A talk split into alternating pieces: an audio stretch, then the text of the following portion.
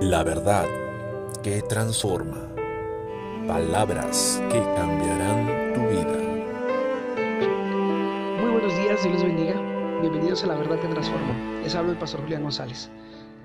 La Biblia dice en Hechos capítulo 3, había entonces en la iglesia que estaba en Antioquía profetas y maestros, Bernabé, Simón el que se llamaba Niguer, Lucio de Sirene, Manaén el que se había criado junto a Herodes el tetrarca y Saulo.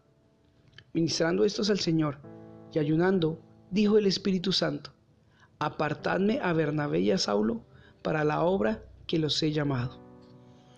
Qué hermoso es poder descubrir que Dios sí nos dirige, que Dios sí tiene control de la iglesia. Si nosotros nos unimos a buscar su rostro, Él nos va a responder. Si nosotros nos sometemos, nos humillamos y nos doblegamos ante su señorío, Él va a hacer su voluntad. Hoy hay un gran conflicto en la iglesia y es que hay mucha duda acerca de lo que se tiene que hacer. No hay mucha seguridad hacia dónde se debe ir.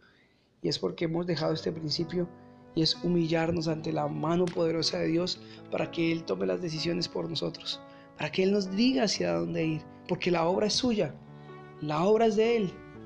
El Espíritu Santo habló claramente a un grupo de líderes dentro de la iglesia de la época, porque esos líderes se unieron no para buscar lo suyo, sino para buscar el bienestar común, el bienestar de la obra de Dios. Se unieron para buscar el crecimiento y la expansión del reino de los cielos. Y es lo que tenemos que hacer de hoy en adelante. El Espíritu Santo nos quiere hablar, el Espíritu Santo te quiere dirigir, pero es hora de que nos unamos y dejemos a un lado nuestras peticiones, nuestros deseos y busquemos el deseo y la voluntad de Dios. En ese momento el Espíritu Santo podrá decirnos con claridad hacia dónde tenemos que ir y quiénes son los que irán.